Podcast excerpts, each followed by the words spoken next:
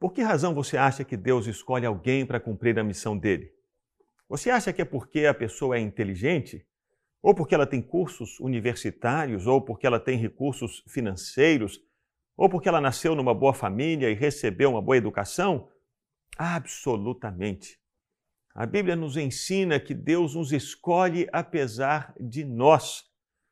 Escrevendo aos Coríntios, no capítulo 1, o apóstolo Paulo os lembrou de que uh, não foram chamados muitos de nobre nascimento, nem muitos que tinham conhecimento, mas sim que Deus escolheu as coisas fracas do mundo, as desprezadas e as que não são, para envergonhar aquelas que são. Para que se uma pessoa vier a se gloriar, que ela se glorie no Senhor. Deus, quando escolhe uma pessoa, Deus não escolhe porque a pessoa é boa. Deus escolhe apesar dessa pessoa, para que Ele mesmo venha capacitar essa pessoa para cumprir a missão. Há uma música que diz: quando Deus escolhe alguém, Ele mesmo faz. Ele capacita os chamados e não chama os capacitados. E isso Deus faz para que todas as pessoas reconheçam, ao olharem para si mesmas e ao olharem para a obra que realizaram, que foi Deus quem fez. Portanto, se em algum momento você olhar para você e imaginar que você não tem condição de fazer a obra de, de Deus por causa das suas limitações, entenda. Deus chama pessoas como você, pessoas que percebem os próprios limites, pessoas que reconhecem as fragilidades, pessoas que imaginam, eu não tenho nada para dar. Deus escolhe essas pessoas Escolhe essas pessoas porque elas jamais irão se esquecer de que foi Deus quem fez. Eu queria que você ouvisse essa canção que a Ana gravou alguns anos atrás. Quando Deus escolhe alguém, Deus é que faz.